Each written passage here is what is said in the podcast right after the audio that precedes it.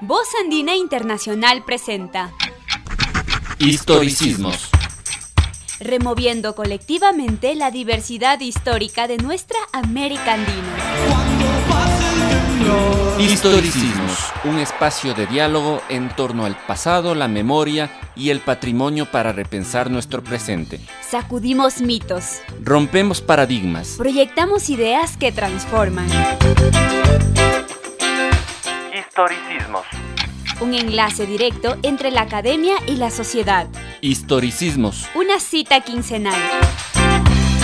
Todos los miércoles a las 7 y 30 de la noche. Por Voz Andina Internacional.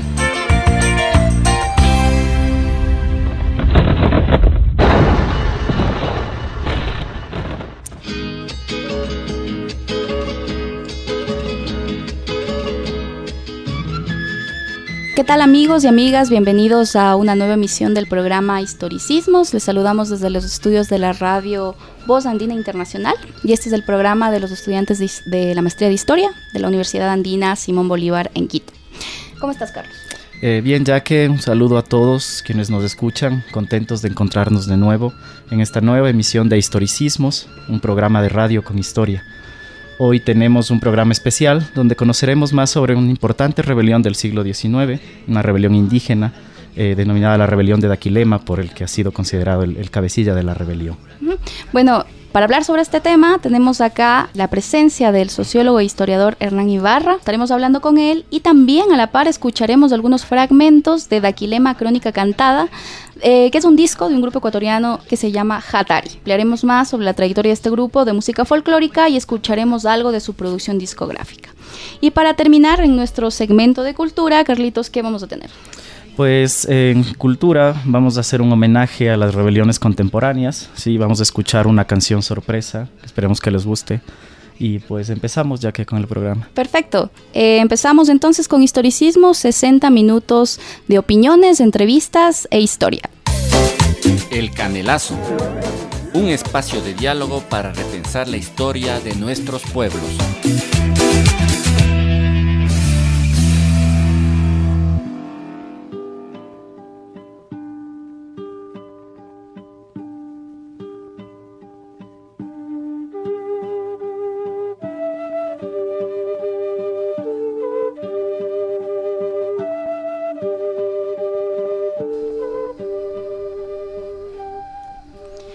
Estamos entonces en nuestro bloque El Canelazo. Le damos la bienvenida al profesor Hernán Ibarra. Eh, muchas gracias por estar con nosotros esta tarde. Bueno, eh, les agradezco la invitación para hablar um, por este medio y pues eh, espero que lo que conversemos aquí sea de interés para los oyentes, ¿no? Uh -huh. Perfecto. Usted tiene una amplia trayectoria en el tema de la investigación en muchos institutos acá en el país. Y eh, bueno, el libro del que vamos a hablar hoy es un libro de 1993. Por lo que entendemos, se, se, llamaba El levantamiento de Aquilema en Chimborazo en 1871 y ahora hay una reedición de este libro. Coméntenos un poco eh, cómo es que se dio esta reedición, cuál fue el motivo. Mm, Bueno, el el antecedente más remoto de todo esto es eh, una investigación que se hizo a fines de la década del 80 en, el Instituto de Investigaciones Económicas de la Universidad Católica. Era una investigación eh, realizada por un equipo de trabajo constituido por historiadores, sociólogos, eh, con el intento de reconstruir la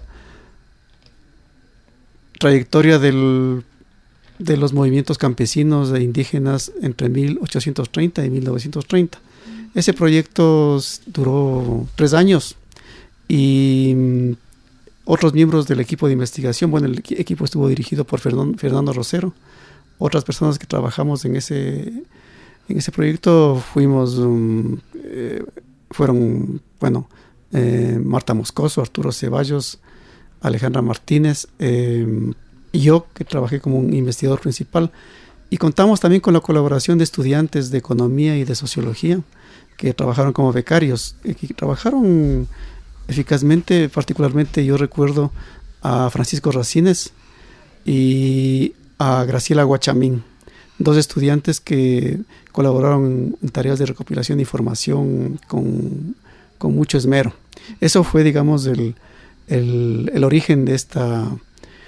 Eh, de este libro que fue uno de los productos de esta investigación. De esta investigación salieron una serie de artículos y un informe de investigación eh, voluminoso que nunca fue publicado, pero que fue en esa época eh, entregado a, en ejemplares de, para las personas que tuvieran interés en aquel tiempo, una edición en, copias Xerox que circuló en esa época. Bueno, ahora esta, esta investigación está colgada en Yachana ORG, ¿sí? Entonces eh, ahí es posible localizar este, informe de investigación en su mayor amplitud. Pero uno de los productos fue entonces em, de esta investigación fue este texto sobre Daquilema que yo publiqué en 1993 eh, con el auspicio del Centro de Estudios y Difusión Social. el título original en esa época fue Aquí estamos amenazados por todita la indiada, que era un fragmento de un documento donde se eh, aparece esta frase y esta frase me pareció interesante para ponerla en el título. Pero en esta segunda edición me ha parecido que mm, era mejor poner directamente el título, eh, justamente que es el que tiene ahora, que se llama La rebelión de Daquilema, ¿no es cierto? Eh, bueno, entonces, ¿cómo ocurre esta nueva edición? Esta nueva edición, un cuarto de siglo más tarde, digamos así, ha ocurrido ocurrió porque el municipio de Riobamba estaba editando una colección de libros llamados Testigos de la Historia, ¿no? Testigos de la Historia eh, que les faltaba un volumen. Entonces pensaron que el volumen este sobre Daquilema podía ser eh, un volumen que podía completar la serie, que este es justamente el volumen 10 de esta serie, y eh, pues también había el interés del Instituto Nacional de Patrimonio Cultural y luego eh, se unió también a, este, esta edición, a este auspicio, la cooperativa de Aquilema.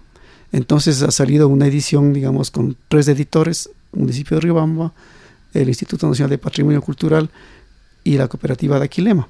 Ahora, esta edición es diferente a la anterior porque si bien se mantiene la base de interpretación de la edición anterior, eh, hay nueva información, hay más datos. Eh, nuevas fuentes, ¿no? Hay, nuevas fuentes, eh, porque entre los años 2014 y 2015, el INPC llevó adelante una investigación para justamente eh, encontrar los elementos que permitieran dar el contexto a estas famosas fotografías que habían aparecido de Aquilema. Estas fotografías, bueno, eh, estaban ahí eh, y entonces también era importante para el INPC tener una, una idea de los datos sobre la rebelión de Daquilema y sobre Daquilema en sí mismo. Y entonces la investigadora que hizo un trabajo muy acucioso de encontrar estas fuentes, de las nuevas fuentes, es Ana Barreno. Y, Ana Barreno, pues eh, también ha sido una persona que ha colaborado muy bien conmigo en toda esta nueva edición del libro. Eh, y como ustedes pueden ver en el libro, hay una cantidad interesante de ilustraciones que no solo provienen de esa fotografía o esas dos fotografías que hay sobre Daquilema, sino eh, otras fotografías que también nos permiten situarnos o ilustraciones que nos permiten situar en el contexto de la rebelión. Entonces, e, e, esta es la la pequeña historia anterior del libro, ¿no es cierto? Entonces viene de un viejo proyecto de investigación que se hizo en la Universidad Católica eh, a fines de la década del 80.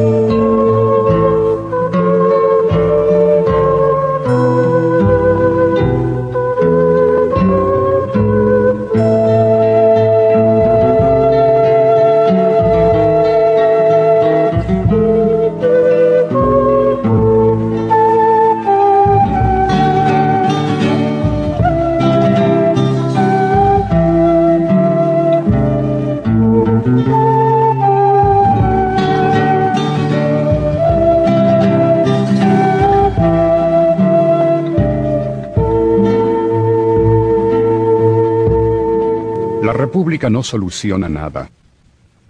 Flores decreta un impuesto de cuatro reales sobre todo ser viviente y origina los levantamientos de los campesinos de Otavalo y Cayambe. Rocafuerte, Flores, Olmedo, Roca, Novoa, Ascazu y Urbina, Robles, Carrión, miran impávidos la suerte del indio. Llega 1871. Gobierna el doctor Gabriel García Moreno.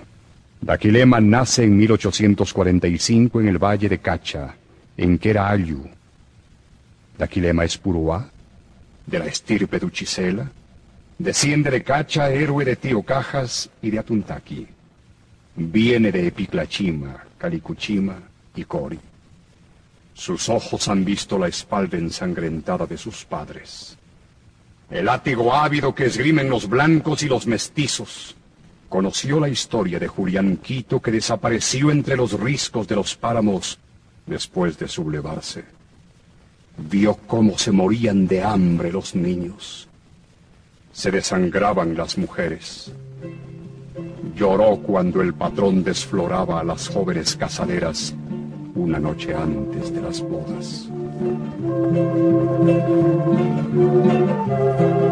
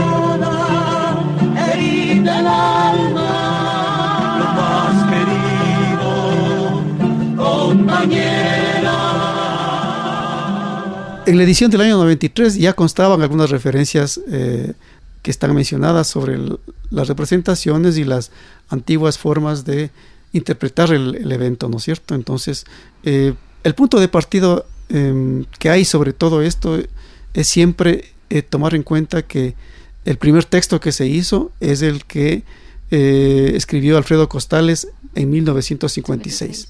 en 1956 Alfredo Costales hace una primera aproximación a la, a la rebelión de Daquilema, eh, aunque tuvo, yo diría, mucha importancia el hecho de, de haber eh, encontrado sobre todo un, documento, un juicio criminal que era muy importante. Sin embargo, ese texto tiene muchos problemas. Entre otros problemas, tiene una biografía imaginaria de, de Daquilema. Eh, tiene un personaje imaginario que es Manuel León eh, y eso es lo que ha perdurado mucho de Costales. Eh, y muchas personas no discuten el problema de la rebelión en sí. Y lo curioso es que hasta el momento tenemos realmente muy pocos datos biográficos de Daquilema. Poquísimos. Entonces, eh, desde ese punto de vista, ¿no es cierto? aunque el trabajo de Costales fue pionero porque nos introdujo en el problema de la rebelión y describió algunos eventos que y causas de la rebelión. Sin embargo, tuvo estas limitaciones, ¿no es cierto? Eh, aparte de eso, digamos, hay un estilo muy propio de Alfredo Costales, que es un estilo bastante retórico, ¿no es cierto? Entonces, esa retórica eh, es, una, cuestión que está muy presente en su libro, ¿no es cierto?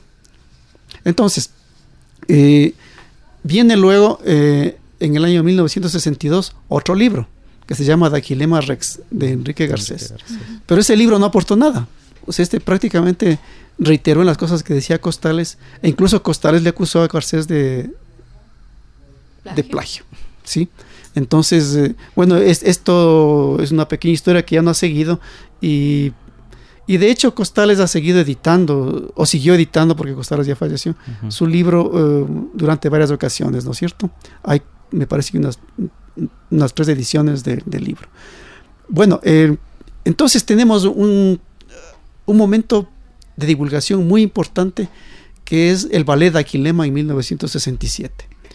Este ballet eh, de Aquilema eh, es un ballet que representaba, en base al texto de Costales, eh, y también este ballet es importante porque quien diseña el, vestuario y los trajes es Osvaldo Guayasamín. Y la bailarina que hace de Manuela León es Patricia Ulestia. Y el bailarín que hace de Daquilema se llama Carlos Argüello. Entonces, esos son los personajes que estaban en, la versión Daquilema en ballet de 1967. Este ballet eh, se representó a fines de los años 67 en Riobamba, en Quito. Eh, es curioso, se representó en, la casa de Guayasamín, en esa casa en Bellavista, y entre su público uno puede ver una fotografía donde están las principales autoridades del Estado ecuatoriano observando el ballet. En esa época el presidente de la República, Otto Semena. Entonces, eh, este, ballet estuvo uh, recorriendo el Ecuador en el año 68 y 69. Eh, y entonces, eh, este ballet, digamos así, que fue un evento importante porque, aunque fue una representación eh, a través de, la danza. Eh, sin embargo, eh, es, un ballet que se unía en esa época a otro tipo de representaciones indigenistas que se hacían de la historia ecuatoriana. Por ejemplo, la obra de teatro Huasipungo de 1967, Boletín y Elegía de las Mitas de 1965 y luego Ejército de Runas de 1970. Es decir, obras de teatro, ¿no? Entonces, podemos entender que en la década del 60 había un sustrato indigenista eh, ligado a representaciones de eventos de la historia indígena. Y, en ese marco es el que se puede entender que apareció entonces el ballet de Aquilema. Hasta los años 60 todavía no se tomaba la imagen de Daquilema como un personaje de la historia nacional, o más bien este es el periodo en el que se va construyendo esa idea de Daquilema como, como héroe patrio. Creo que deberíamos de, situar como un, punto de inflexión muy importante el ballet de Aquilema. Precisamente el ballet de Aquilema es el que me parece a mí que empieza con esta construcción de un héroe indígena. ¿sí? Eh, luego tenemos en la película que hace como auspicio de la Unión Nacional de Periodistas de 1981, la cantata Hatari, que hace el grupo Hatari en 1980, ¿sí? Eh, tenemos luego el, mural del Congreso, donde está Daquilema como héroe indígena en el mural que hace Guayasamín. Entonces vean ustedes, la conexión de Guayasamín está en el ballet y también está en el, en el mural que se hace en el Congreso en el año 88. Eh, y viene una, una, una pintura que a mí me parece muy interesante, que es la que hace un pintor indígena de Cacha en 1989, José León, y que justamente está como una ilustración en el libro. Y a mí esa ilustración me, me, gusta mucho. Es una ilustración que representa un punto de vista indígena sobre el evento. Mm, eh, entonces, eh, esta pintura de, del año 89, eh, él fue uno de los ganadores del concurso de pintura que hizo la CONAIE y el Centro de Estudios y Difusión Social en esa época. Entonces, este, esta pintura es, entonces eh, importante. Una eh, autorrepresentación bueno, en ese discurso de Daquilema. Pero ya asumida por un pintor indígena, ¿no es cierto? Que sería entonces, eh, ese sería lo interesante, cómo empieza a aparecer ya una, otra versión desde un punto de vista de un de una representación pictórica indígena, ¿no es cierto? Hernán, justamente un poco eh, recapitulando lo que acaba de decir, tal vez habría, pongámosle, tres momentos. Uno tal, muy localista con Costales cuando empieza, a la final, como decía, es muy retórico, también es rescatar la historia de Riobamba, de lo local. Eh, la parte cuando la izquierda, eh, los intelectuales de izquierda usan el personaje en este contexto indigenista, se puede decir, hasta los 70 que se da esto. Y ya los 80, 90, usted menciona también que en los el levantamiento del 90, por ejemplo, ya los indígenas empiezan a rescatar también claro. la, la, imagen de, de Daquilema, ¿no? Entonces hay todo un transitar por ahí de la, de la figura desde varias vertientes y, y, con varios intereses también, ¿no? Claro, sí. Entonces el, ya entonces en la década del 80 Daquilema ya está plenamente instalado, no, nos olvidemos que está esa película, eh, está, bueno, la cantata que, que yo no, no la incorporé en el libro porque bueno, no conocía el disco, aunque sí sabía que hubo la cantata, pero ahora vemos que el disco está en YouTube, entonces podemos escucharlo, ¿no? Eh, y yo recuerdo haberlo escuchado, digamos, eh, pero no, no lo tenía muy, muy en mente, ¿no es cierto? Bueno, en el año 2005 se difunden las fotografías de Daquilema, esas dos fotografías que conocemos ahora, que fueron localizadas de un archivo en, Alemania, en Alemania ¿no es cierto? Leibniz Institute son las fotografías que compraron justo Lucía Chiriboga Exacto. en ese momento. Sí, entonces eh, eh, esto proviene de un, de un fotógrafo Labour, que parece que es francés por el apellido, no sé muy bien, que es un fotógrafo que se había instalado en Guayaquil en 1864. Entonces, eh, esa fotografía es de, de, de Aquilema, es de 1872. Si es que aceptamos que es de Aquilema, porque ahí también hay un problema. ¿Cuál es el problema? El problema es que no tenemos suficientes fotografías de contexto de la época, de otros indígenas de la época que nos permitan situar adecuadamente, eh, bueno, todo lo que podría implicar el mundo indígena de la época. Ese es un problema, ¿no es cierto? Entonces, eh, es como que estamos todavía también con un enigma con esta, con esta fotografía. Y estos enigmas, es curioso, también están en levantamientos indígenas del Perú, eh, con fotografías, por ejemplo. ¿no?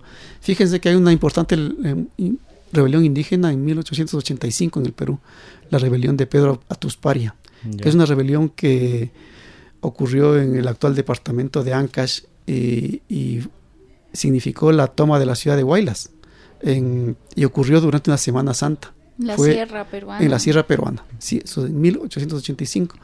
Y hay luego un, un, un evento en el que eh, está Pedro Atusparia con un oficial del ejército peruano y según las fuentes se tomaron fotografías y no hay las fotografías, por ejemplo. Pero de Atusparia hay asimismo una cantidad impresionante de producción, de producción pictórica. Eh, hay mucha bibliografía que se ha escrito sobre la rebelión de Pedro Atusparia que es considerada la más importante rebelión del siglo XIX en el Perú. Estamos hablando sobre la famosa rebelión de Daquilema, famoso acá en el Ecuador, una rebelión que ocurrió en 1871 en la provincia de, lo que hoy es la provincia de Chimborazo, en, el, en la zona centro de la Sierra Ecuatoriana. ¿Qué está sucediendo con las comunidades indígenas en esta época? Bueno, el, deberíamos situar, perdón, en, en, el contexto de la época, ¿no es cierto? Varios eh, hechos que tienen que ver con el cambio en la condición de los indígenas en el siglo XIX. Y el evento principal en el siglo XIX es la supresión del tributo indígena en 1857. Uh -huh. Y un poquito antes, en 1854, la supresión del protector de naturales, ¿sí? Que era una institución colonial. Y también el tributo indígena era una institución colonial. El tributo indígena era un pago que se hacía eh, al Estado, bueno, primero a la corona española y luego al Estado ecuatoriano. Uh -huh. El Estado ecuatoriano siguió manteniendo el tributo indígena para financiar el presupuesto del Estado. Uh -huh. En un momento dado, el presupuesto del Estado representaba el 25 o 30% de, este el, tributo, el, tributo ¿no? indígena ah, representaba claro. eso, el 25-30% de los ingresos del presupuesto del Estado. Bueno, cuando se abrió el tributo indígena estaba bastante, en bastante declinación, me parece que estaba en el 15% del presupuesto del, de los ingresos del presupuesto del Estado. Pero eh, había otra, otra medida que fue creada eh, también en los tempranos años republicanos del Ecuador, después de 1830, que es el trabajo subsidiario que era una, una forma de eh, recolectar asimismo un impuesto a la población indígena, en algunas épocas también a la población no indígena, eh, para eh, con ese dinero hacer obras públicas. Y ese dinero debía ser recolectado por los municipios, o era recolectado por los municipios. este se pagaba en dinero, en pero dinero, también se pagaba en trabajo a veces. En dinero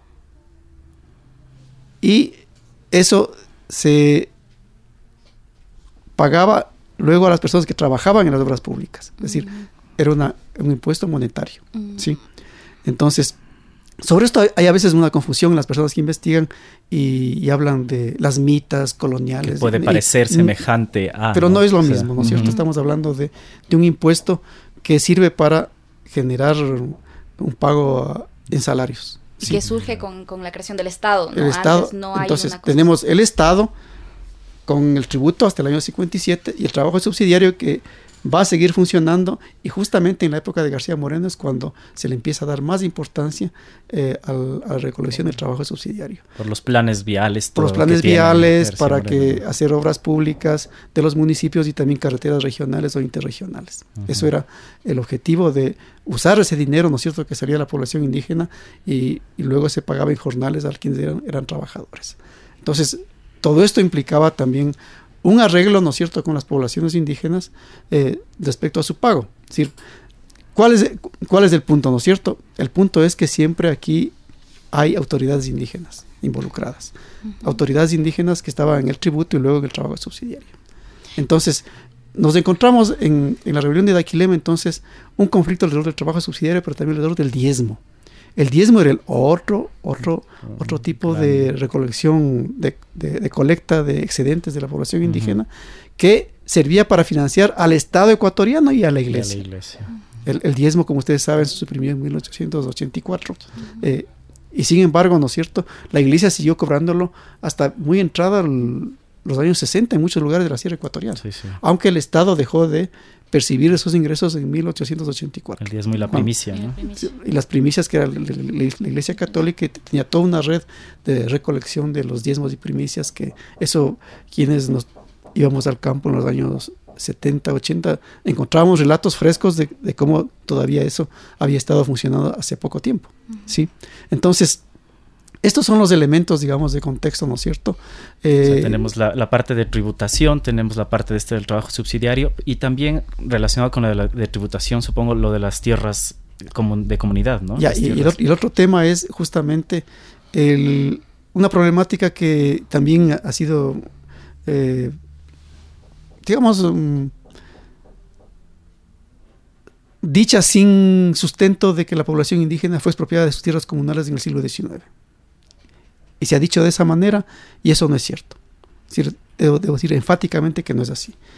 Porque eh, puede ser que haya ocurrido en algunos lugares remates de tierras comunales, pero la prueba es que numerosas comunidades alcanzaron reconocimiento jurídico con la ley de comunas del año 38.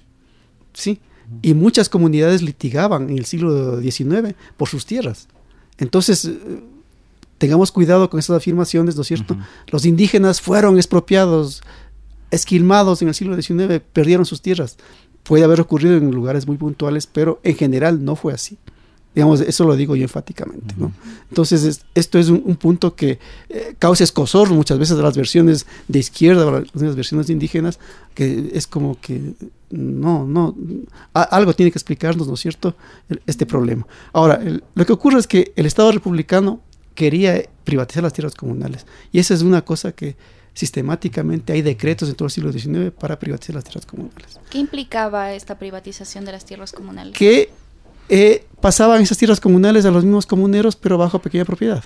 Es decir, eh, se entregaban esas tierras de, de, de comunidad, se entregaban a los mismos comuneros. O en ocasiones se podían salir a remate.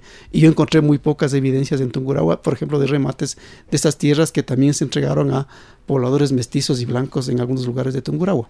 Pero eso, eso eran, eran casos, eh, digamos, excepcionales, ¿sí?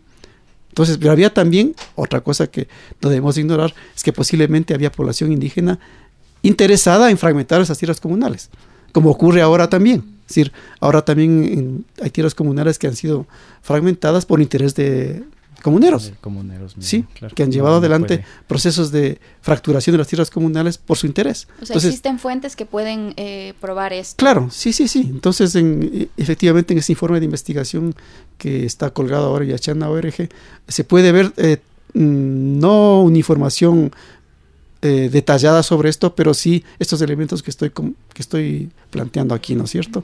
Esta, esta dificultad por que asumamos una, una historia de despojo constante a la población indígena, sino que entendamos que también la población indígena tenía capacidad de litigar y de defender sus tierras comunales.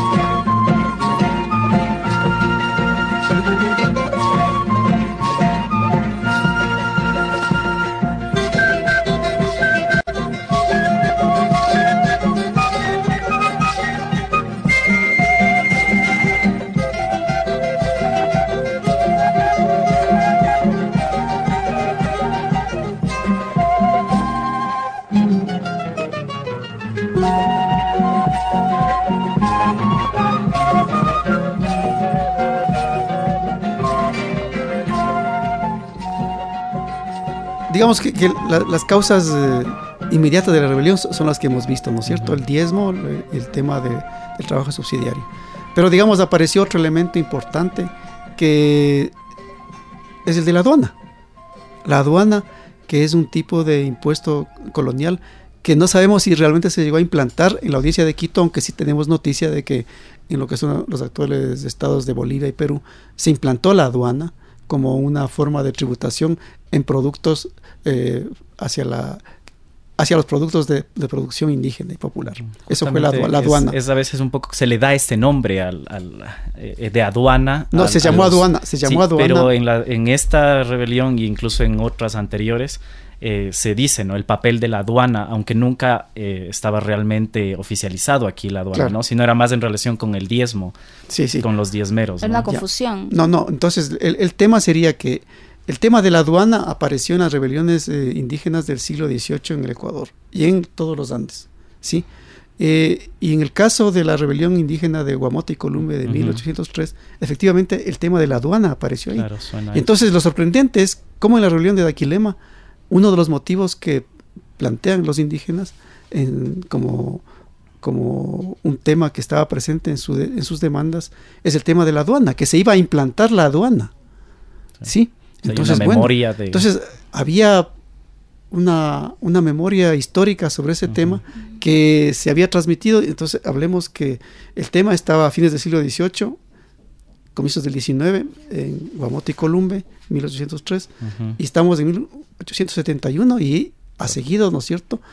Esto en, en transmitiéndose en el imaginario de la población, ¿no? Estos temores a ese tipo de un temor a, algo que viene, ¿no es cierto? La aduana era una cosa terrorífica, era era la expropiación de los productos, sí, y de, imposición a la, producción indígena.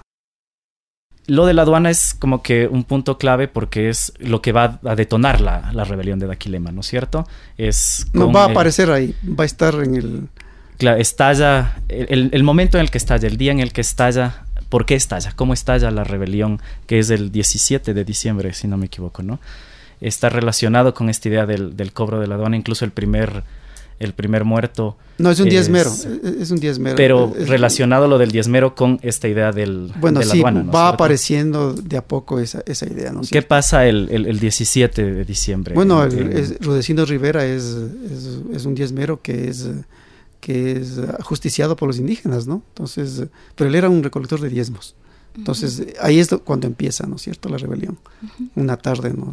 ¿Por qué? ¿Pero por qué? Porque se ha cobrado diezmos durante mucho tiempo. ¿Qué, ¿Por qué a él? ¿Por qué estalla en ese momento? Bueno, se, esos son justamente temas que, que uno puede conjeturar, ¿no es cierto? Que ese momento está, está surgiendo una, un motivo de protesta y de estructuración de una protesta que no es simplemente algo que ocurre como algo extremadamente espontáneo, sino que lo que yo voy a descubrir luego es que hay una estructura de poder, ¿no es cierto? Entonces, eh, porque vemos, ¿no es cierto?, que la, que la rebelión se va a propagar hacia otras otras zonas de fuera de Yaruquíes, ¿no es cierto? Bueno, Yaruquíes, Cacha, eh, va a estar en Punín. Balvanera, Punín, eh, Cajabamba, que es la antigua Riobamba. Entonces, eh, son lugares que fueron además tomados por, por los movilizados, ¿no? Y los lugares más de la mayor violencia fueron, por ejemplo, en el caso de Punín, por ejemplo, ¿no? Es donde justamente Costales le hace aparecer a, a Manuel León, tomándose Punín.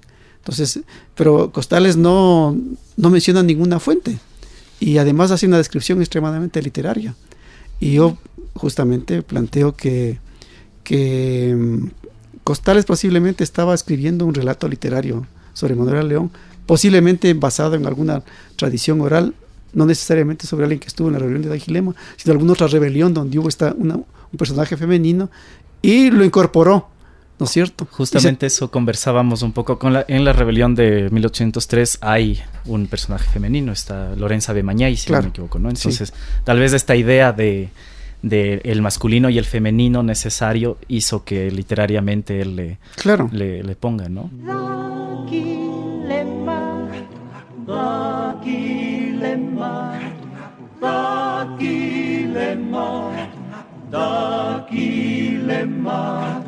Daquilema, Daquilema,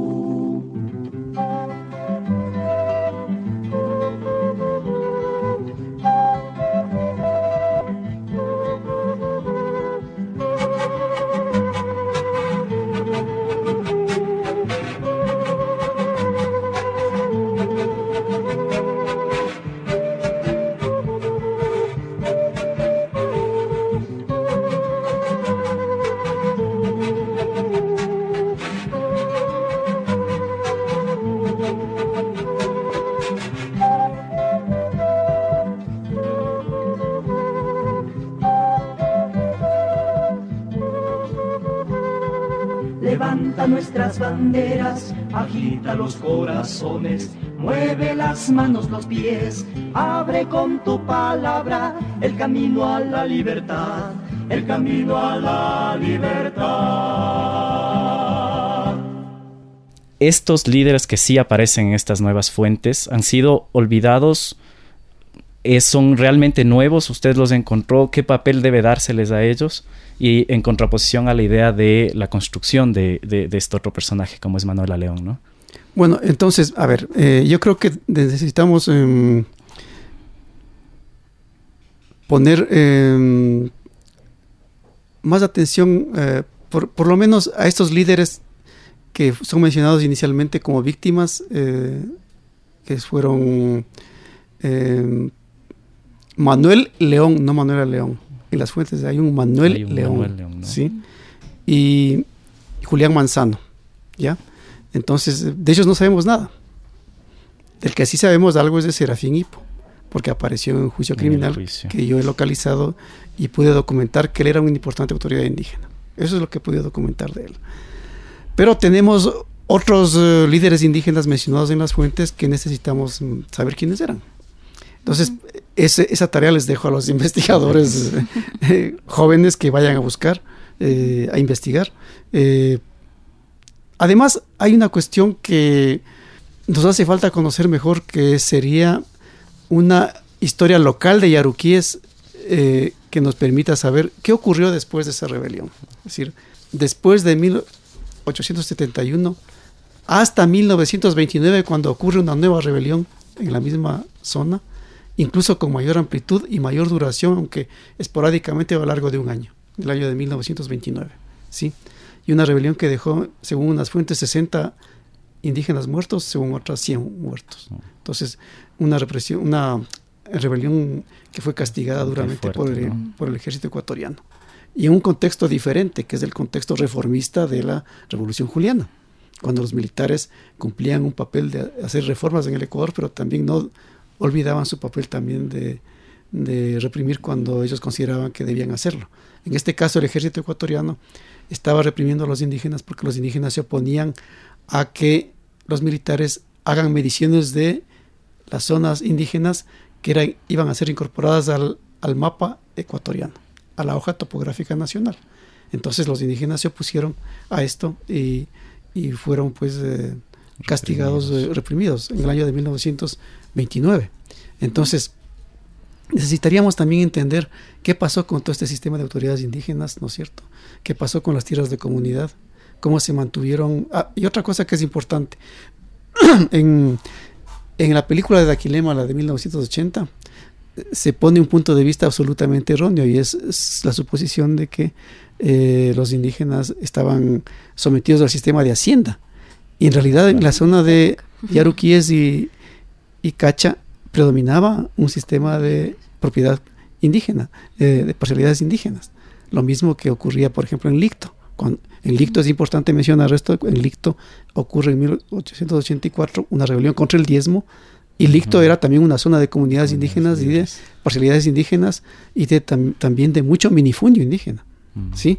Entonces, eh, eso es importante, es, decir, mm, a, veces se piensa, ¿no es cierto?, que es una rebelión contra la, contra la hacienda. La hacienda, no, no. que sería eh, diferente, por ejemplo, a lo de Columbia y Guamote, ¿no? Claro, que ahí sí son zonas, muy son zonas de haciendas, ¿no es cierto? Claro. Entonces, pero es, entonces, e, e, eso es importante, ¿no es cierto? En, la geografía esta de la distribución de la propiedad en, en Chimborazo, todas estas zonas como Licto, como como Yaruquíes, Cacha, eh, Balvanera, Colta, ¿no es cierto? Son zonas de fuerte presencia de comunidades indígenas, eh, de propiedad indígena o de minifundios indígenas. El libro de Hernán Ibarra, La rebelión de Daquilema, eh, bueno, es del título eh, del libro, pero profesor Ibarra, ¿se puede decir que más allá de la rebelión de Daquilema, usted lo que trata de hablar es sobre el significado de la protesta indígena y de esta protesta indígena, más allá del hecho puntual, eh, ¿hay algo más que usted está planteando sobre cómo entender las rebeliones y entender esta rebelión puntualmente? ¿Cuál sería eh, el, eje, la clave para llegar a esta explicación? Bueno, yo, he tratado en el, libro de, de, entender, ¿no es cierto?, que mm, una idea que he estado repitiendo ya varias veces a lo largo de esta conversación, y es que eh, e, esta rebelión es una expresión también de una base organizativa que hay en la población, no la, no la organización moderna que hoy conocemos, pero sí de unas estructuras de poder locales, eh, que son las estructuras de poder local que tienen la autoridad del, del Estado Nacional, ¿no es cierto? Pero también una estructura de poder de los indígenas, una estructura que es aquella que se moviliza en estas rebeliones. Entonces, eh, yo me estoy dirigiendo hacia allá, a ese tema, y entender también en ese marco el papel de los liderazgos. ¿sí? Entonces, los liderazgos están cumpliendo un papel importante en el marco de esta este peso que tienen las autoridades indígenas. Sí, es como un remanente que queda de esta de la República de Indios famosa del, de tiempos coloniales, ¿no? O sea, los, estos alcaldes, regidores que usted mencionaba harían el papel de los caciques de, antes, ¿no es cierto? Mantienen algo, pero se están transformando también estas relaciones. Sí, sí, Eso es lo que decía que nos hace falta investigar mejor, que es justamente el, papel, el rol de la iglesia, ¿no? Porque la iglesia eh, estaba muy conectada a este tema de nombramiento de autoridades indígenas y aprendió a odiar a los invasores y a los explotadores de su pueblo. Por eso, a las 4 de la tarde del lunes 18 de diciembre de 1871, tomó venganza en el cuerpo del diezmero Rudecindo Rivera. Rudecindo Rivera fue a cobrar los diezmos y encontró la ira. Cien brazos le bajaron del caballo y le dieron muerte fue el inicio de la revuelta. Los chasquis y los indis recorrieron las llanuras y los páramos anunciando el alzamiento. Y de todas partes los ponchos rojos se volvían banderas, unanchas, proclamando generales, cinches, que dirijan la hora de los cóndores.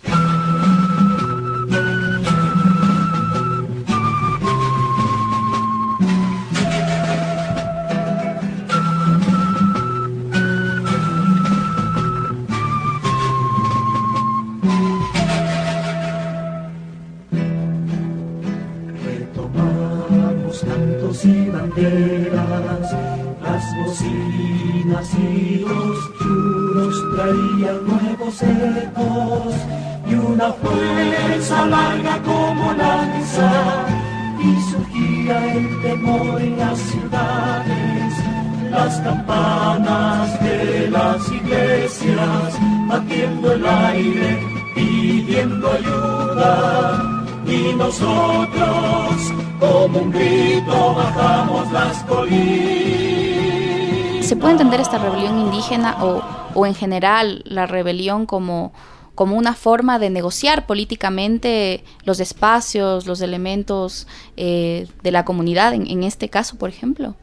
Pero en, pero en este caso nos faltarían los elementos que usted está, me está indicando recién. Es decir, los, los, aspectos de negociación van a estar siempre presentes, ¿no es cierto? y, yo creo que siempre las poblaciones indígenas han negociado constantemente con las autoridades y, los que han ejercido dominación sobre ellos, han negociado constantemente y han establecido líneas de negociación constantes. Eso ha sido una constante en la historia. La adaptabilidad que menciona usted. Lo que eh, viene de este planteamiento de Steve Stern, ¿no es cierto? Este, este historiador um, norteamericano que habla de la adaptación en resistencia, ¿no es cierto? Es decir, al mismo tiempo que las poblaciones indígenas en la época colonial y luego en la época republicana, ¿no es cierto? Eh, tienen esa capacidad de eh, negociar con el Estado, pero también, también esa, capacidad de resistirse, ¿sí? Eh, y Stern, me parece que el gran mérito de él es haber llamado mucho la atención sobre este tema.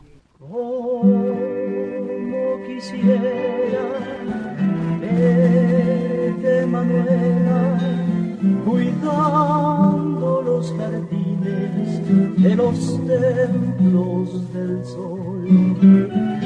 Como quisiera verte, Manuela, sacerdotisa en el templo de la luna.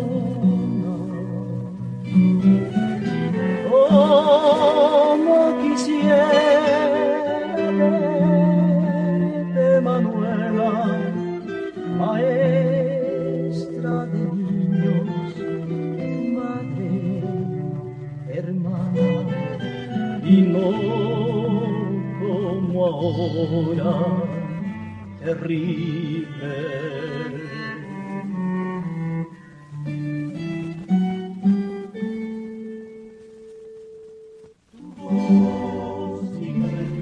En general, el problema del trabajo de investigación histórica es que son trabajos que deben hacerse con un tiempo muy prolongado.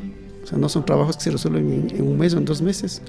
Son trabajos que deben buscar fuentes. Es decir, ahora tenemos nuevas fuentes que, efectivamente permiten ya eh, entender, por ejemplo, eh, el, el, momento de las reuniones indígenas. Tenemos un mejor nivel de conceptualización de muchas cosas. ya estamos abandonando esas pruebas mecanicistas de analizar explosiones de ira, de descontento, ¿no es cierto? Estamos entrando cada vez más a entender eh, las rebeliones como parte de procesos que están encadenados a diversos tiempos históricos, por ejemplo, que yo también una cuestión de esas planteo aquí, ¿no es cierto? Que hay temas de tiempo histórico que están presentes en, en, la rebelión. Pero también eh, hay un, un tema de historia política nacional y local que necesita también ser conocida mejor. Entonces, eso, en eso estamos todavía, yo diría, mm, muy faltos de investigación en el Ecuador. Nos falta mucho conocimiento de nivel local, ¿sí? Eh, de conocimientos históricos sobre todo. Entonces, yo creo que es en ese nivel donde hay que poner atención. Y ahora ya tenemos, yo diría, acceso a, muchas más fuentes que las que había hace 20 o 30 años. Sí, a pesar de que sobre, se ha escrito mucho sobre Daquilema, podemos decir sin duda que su trabajo es, pionero porque está inaugurando una parte más académica del, estudio, ¿no? Y nos está dando luces de qué se tiene que hacer de aquí en adelante, nos, nos deja interrogantes para ser investigadas posteriormente y eso creo que es, que es muy valioso, profesor. Eh, de mi parte, bueno, le agradezco su presencia, eh, son temas tan, tan ricos que podríamos tomarnos mucho más tiempo, lamentablemente no podemos, pero eh, espero que usted se haya sentido bien, que los que nos escuchan les haya gustado, ya que... Sí, bueno, anunciar que habrá un encuentro de diálogo crítico sobre el libro de Hernán Ibarra, eh, La rebelión de Daquilema, Yaruquíes Chimborazo 1971. Será el día jueves 17 de octubre a las 6.30 de la tarde en el Salón Múltiple Eugenio Espejo. La entrada es libre. Lugar aquí en la Universidad Andina Simón Bolívar, en la calle Toledo.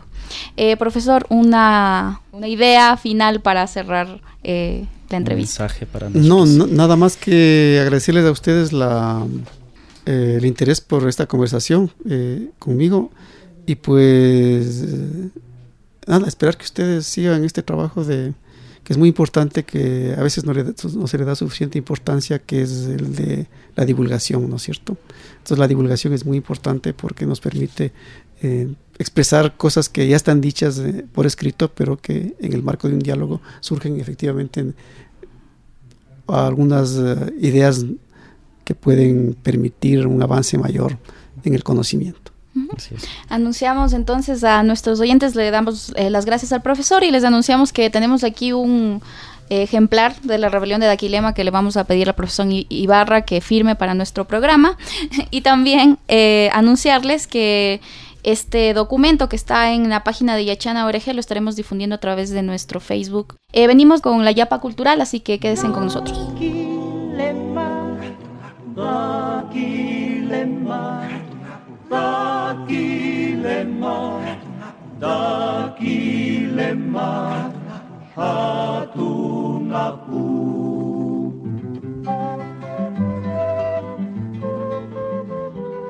Usted escucha Historicismos, por Voz Andina Internacional. Les presentamos La Yapa Cultural, voces, letras y sonidos con historia.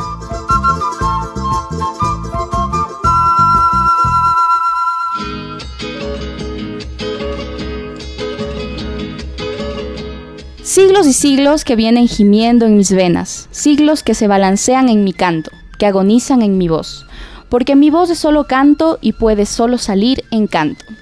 El día de hoy conoceremos más de la música del grupo ecuatoriano Hatari.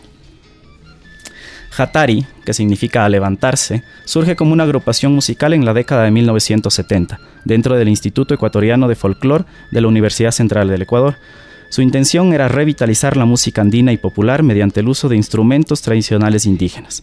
La ocarina, que es un instrumento de viento antiguo, hecho de arcilla cocida, eh, la flauta de caña, la dulzaina, el pingullo, entre otros. ¿no? Es considerado, Hatari es considerado uno de los fundadores del canto nuevo en el país, un movimiento que encuentra sus equivalentes en el nuevo cancionero argentino, en la nueva canción chilena, la bossa nova brasileña todos insertos en la nueva canción latinoamericana, de profundo contenido social y que rescata elementos musicales indígenas y tradicionales de cada país.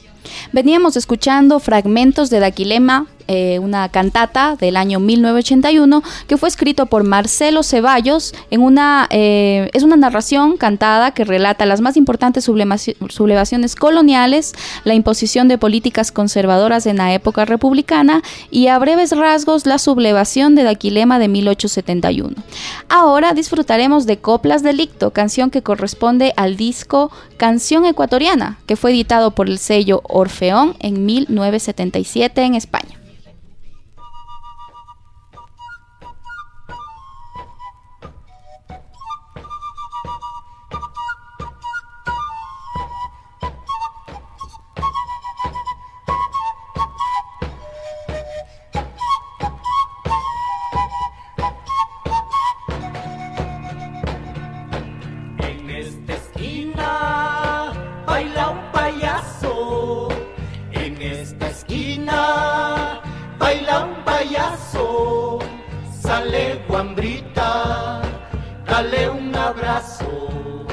Saleh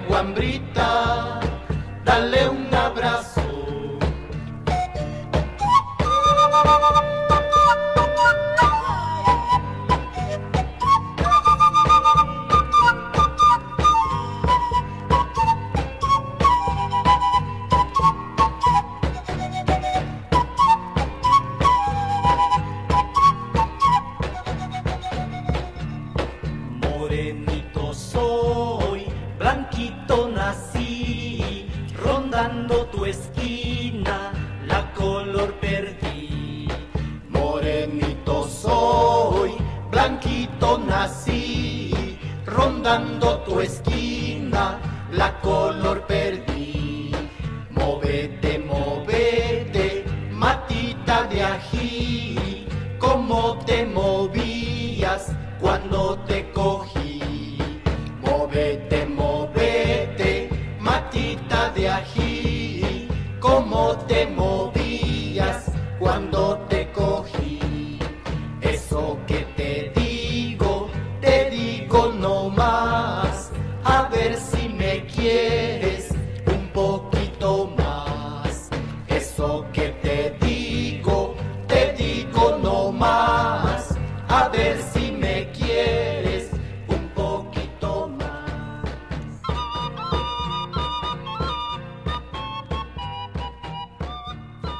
Escucha Historicismos por Voz Andina Internacional.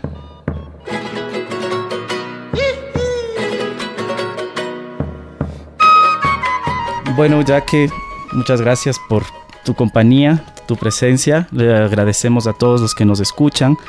Eh, tenemos unas novedades en Facebook rápidamente, ya que coméntanos. Sí, bueno, estamos eh, publicando libros, estamos subiendo fotos de patrimonio histórico de toda eh, América Latina, así que les invitamos a que entren, le den me gusta y nos sigan, nos hagan comentarios y también sugerencias para las siguientes emisiones del programa. Nos pueden encontrar como historicismos con ese.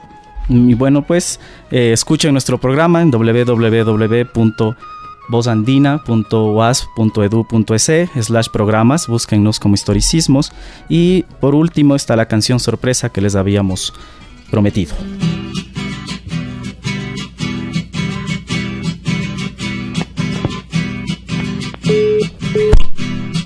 Doña Inés se despegó de la telenovela.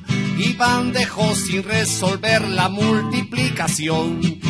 La señora de las tripas se puso contenta al ver en su calle una manifestación.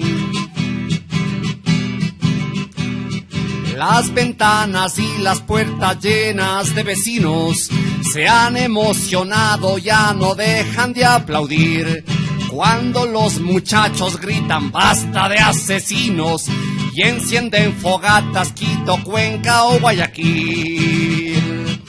Usted también, comadrita, colabore, no se demore de lo que pueda dar. Una llantita, tal vez o gasolina, o una sonrisa que tampoco está de más.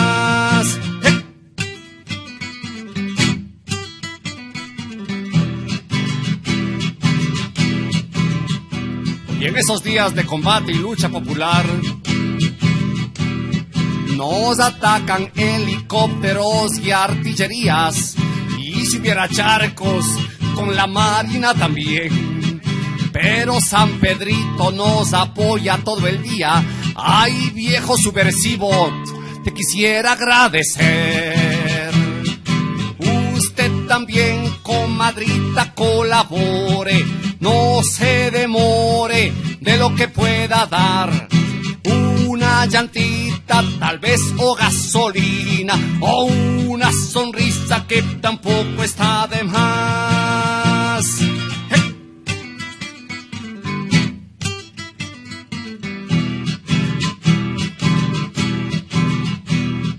Por todos los barrios está pasando lo mismo.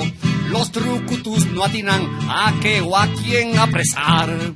El caucho quemado es solamente el anticipo de cómo mañana sus cuarteles quedarán.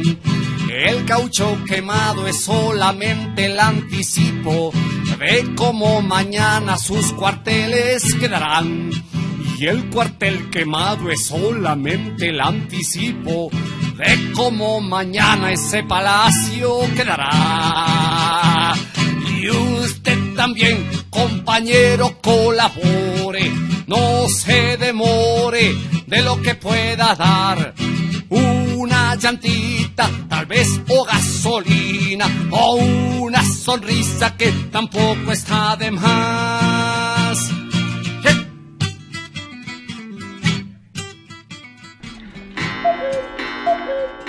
Hasta aquí llegamos con historicismos. Volveremos en 15 días a nuestra cita en Voz Andina Internacional para remover juntos las historias diversas de nuestra América Andina.